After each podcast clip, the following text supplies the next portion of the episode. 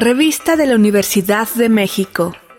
Número 890. Nueva época. Fútbol. Bienvenidos al suplemento radiofónico de la revista de la Universidad de México. Yo soy Elvira Liceaga y este mes en la revista estamos hablando de fútbol, por obvias razones. Y en este programa decidimos invitar a grupos de chavas que juegan al fútbol y que a través del fútbol hablan, conviven, se acompañan y luchan por otros frentes. Y vamos a empezar esta serie con la barra feminista de fútbol, a quien yo, que no sé nada de fútbol, sigo en Instagram porque me caen bien, porque creo que casi hay una parte de mí que, aunque no le interesa mucho el fútbol en lo personal, le interesa como la convivencia que retratan las fotografías y, y me interesa como qué les da a las miembros de la barra feminista el ser parte de la barra más que el fútbol, ¿no? Así que para hablar de todo esto vamos a hablar con Pilar Latempa y con Ana Sánchez. Bienvenidas chicas, ¿cómo están? Hola. Hola, muchas gracias, muy bien. Qué bueno que te caemos bien en Instagram. sí, y que te interesa la convivencia. Yo podría ir como a echarles porras y distraerme mientras juegan, pero luego ir a la fiesta. Sí, exacto. Ese es el primer paso para formar parte de la barra, que te guste la convivencia. Es que en el estadio es la fiesta. y ya después el fútbol. bueno, cuéntenme un poquito qué es la barra feminista de fútbol. Pues la barra feminista somos un grupo de mujeres muy diversas en edades, en ocupaciones, en clases sociales también, que nos gusta y hemos recuperado el espacio de ser afición del fútbol femenil y apoyamos a las mujeres que hacen el fútbol, las deportistas y a todas las mujeres que también se involucran como directoras técnicas, incluso comunicólogas, comunicadoras que lo cubren, las fotógrafas. Y nos formamos a partir de el álbum del Mundial Femenil 2019 eh, algunas de las primeras que fueron de la barra feminista dijeron que querían hacer un intercambio de estampas y de ahí surgió como, mm, ¿y si nos acompañamos también en los estadios, en nuestras casas a ver los partidos? Y así ve como rápido, eh, como que una dijo, imagínense que existiera una barra solo de mujeres. Y entonces convocamos al primer partido de las Pumas en el Estadio Olímpico y fue mucha invitación de que, oye, pues dile a tu amiga que también es feminista y que le gustan los deportes, que si quiere venir, que se traiga unas amigas. Y en el primer partido terminamos siendo como 50, 40 mujeres, porque se fueron uniendo también de las mujeres de la afición del estadio que nos escuchaban cantando porras, que salieron ahí mismo en el estadio. Y ya entonces como que dijimos, este espacio ya urgía en el fútbol femenil, o sea, si no lo hubiéramos hecho nosotras, seguro hubiera surgido de otra de otra forma. Y así es como hicimos redes ese mismo día. La gente nos empezó a seguir. Nosotras encontramos mucho disfrute en ser afición y en estar en el estadio. Y hemos estado así ya dos años y medio. Y ahora ya somos muchísimas más. Sí. ¿Y en qué consiste?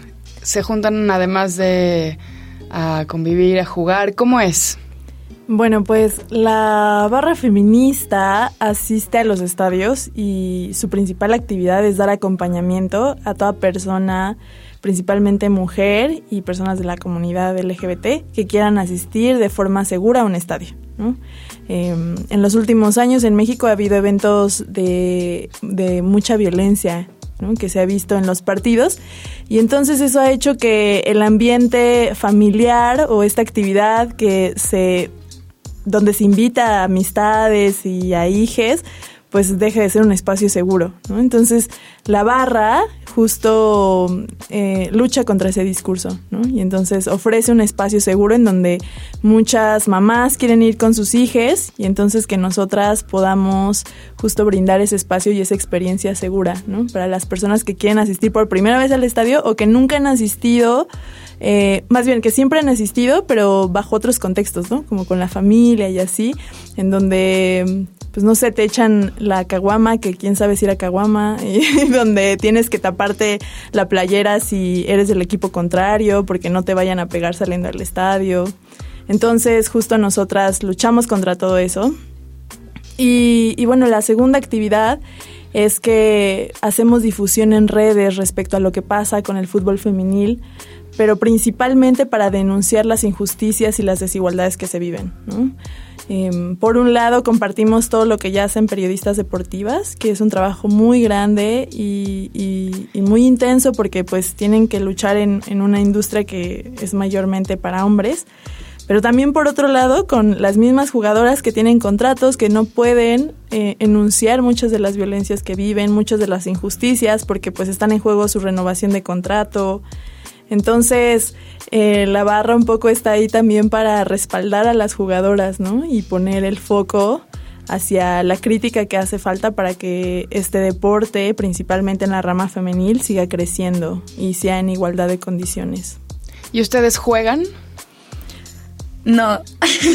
o sea, o sea, que jugamos en la secundaria y a veces en la barra también hacemos como actividad retas que son amistosas y algunas saben jugar y sí practican y otras no. Pero la verdad es que no. Pero es algo muy de recreativo.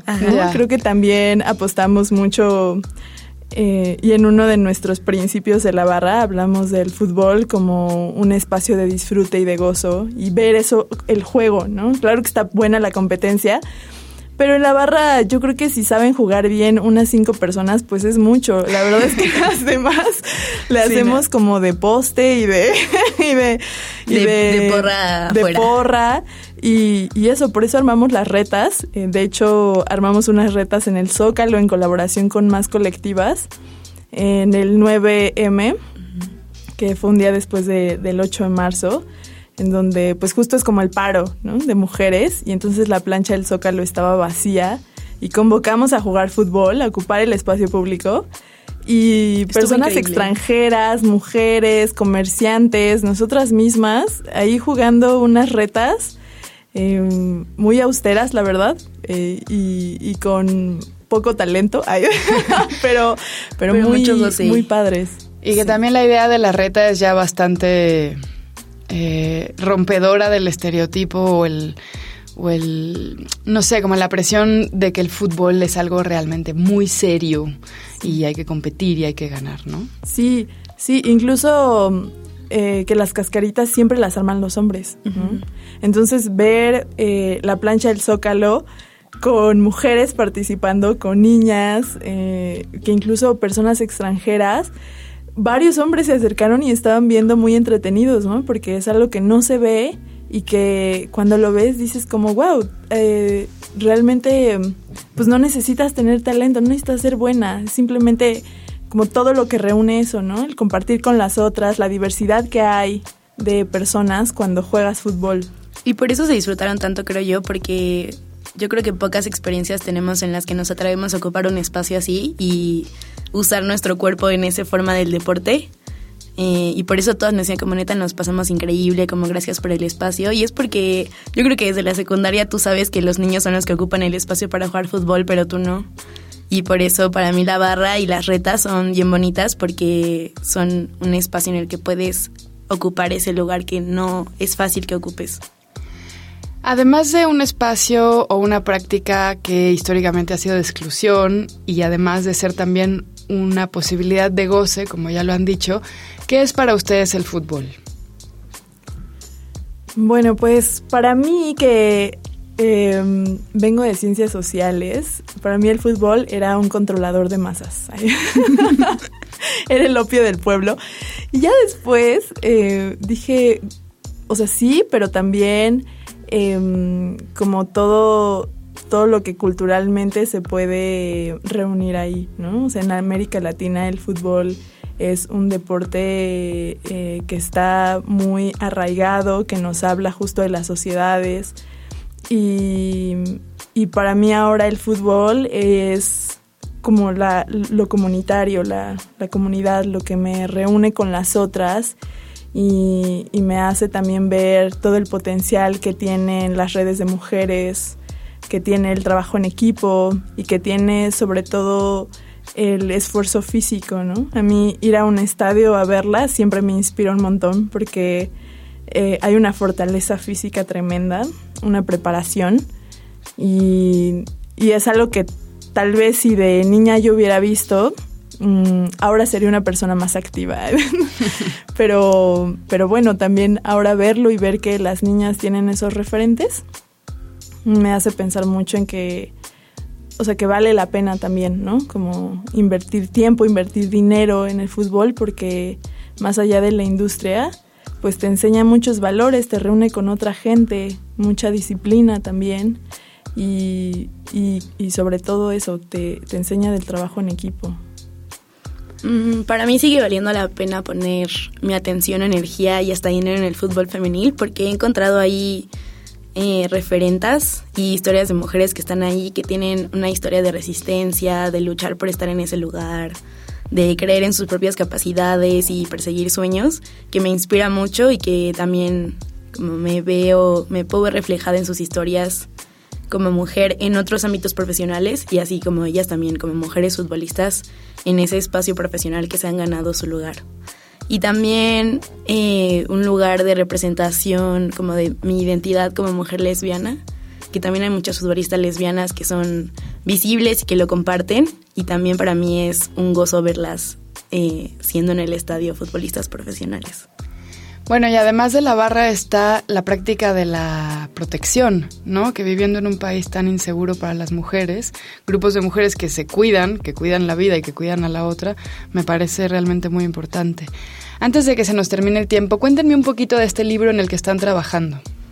Ay, pues eh, CONAPRED está coordinando una publicación sobre deporte eh, y género y nos hicieron la invitación para formar parte, eh, una invitación muy, muy linda porque pues llevamos poco tiempo en esto, o sea, son dos años y medio, pero ahí es donde te das cuenta la necesidad de que existan estos espacios y estos proyectos.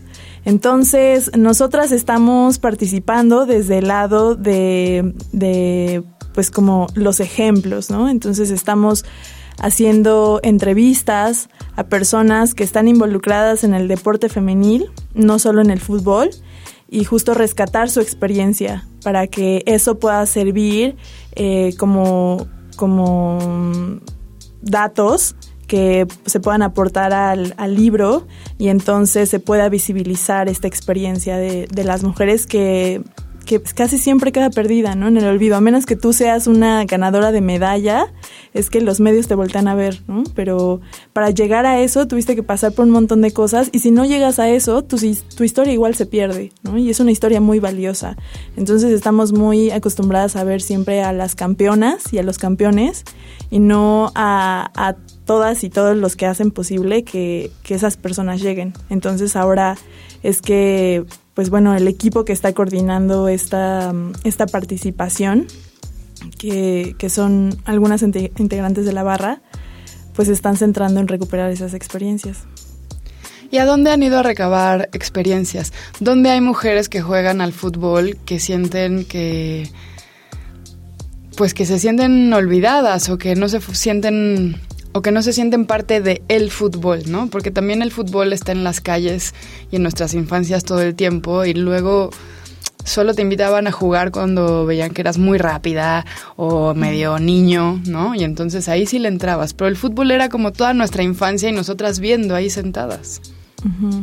Sí, pues o sea, justo esas historias son parte de muchas de las integrantes de la barra, ¿no? En donde Dicen, yo de niña me fui a una visoría, me quedé, pero mis papás no me dejaron ir, ¿no? Porque pues era irme a otro estado, era irme con un equipo de hombres porque no había equipos de mujeres. Y, y pues también era falta de recursos, ¿no? Entonces, muchas de la barra eh, tienen historias así muy fuertes en donde ellas ahorita estarían jugando en un estadio, en equipos, pero no porque sus familias o no las dejaron, no había las condiciones, porque pues simplemente eh, con todos los estereotipos, pues no, no pudieron acceder a esos espacios, ¿no? Entonces, eh, es muy fuerte, ¿no? Ver que las compañeras que están en la barra son compañeras que desde chiquitas eh, traían esta cosquilla de ser jugadoras profesionales y ante que ese sueño se truncó, ahora están luchando para que ese sueño no se le trunque a otras niñas, ¿no?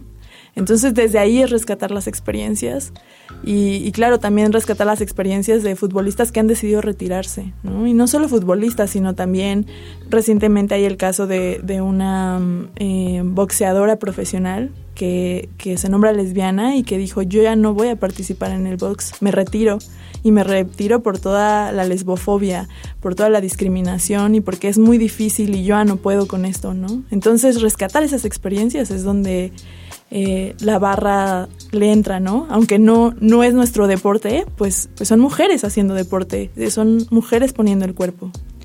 ¿Y cómo se titulará ese libro, ya saben? Pues creo que sí es como género y deporte. Ok. Ajá, muy pero, diplomático el título. Pero les pasaremos a ir la, la publicación, que será solamente en línea. Nos dará mucho gusto compartírselas. Pero es hasta el próximo año saldrá. Ok. Bueno, muchas gracias por venir. Díganos las redes de Barra para que las sigamos. Pues estamos como Barra Feminista o Barra Feminista MX en Instagram, Twitter, Facebook y también tenemos TikTok nos pueden seguir ahí. También nos pueden mandar mensaje para que se pongan de acuerdo y vengan con nosotras a los estadios. Aunque no les gusta el fútbol, como que dense la oportunidad. A nosotras tampoco nos gustaba y mírenos aquí. Hoy salimos a bailar, a bailar al otro equipo. Taco, Rabona y Gambeta en el fútbol femenino. No me esperes hoy, mi amor, que esta noche tengo partidito. Hemos llegado al final del programa. Si quieren leer más sobre fútbol, les recomendamos los artículos de Tlatuán y Carrera Martínez y Sangre, Tierra, Televisión y Dinero, ¿por qué le vamos al equipo de nuestro amor? de Antonio Ortuño. Ambos artículos se encuentran en el número de este mes de la revista de la Universidad de México. Pueden consultarla gratuitamente en www.revistadelauniversidad.mx. En Twitter, en Facebook y en Instagram nos encuentran como arroba revista-unam. Y sobre este programa pueden escribirnos a arroba shubidubi. Gracias a Frida Saldívar, a Miguel Ángel Ferrini y a Yael Weiss. Yo soy Elvis Liceaga. Hasta pronto. Este programa es una coproducción de la revista de la Universidad de México y Radio UNAM. Consulta esta entrevista y las anteriores en radiopodcast.unam.mx.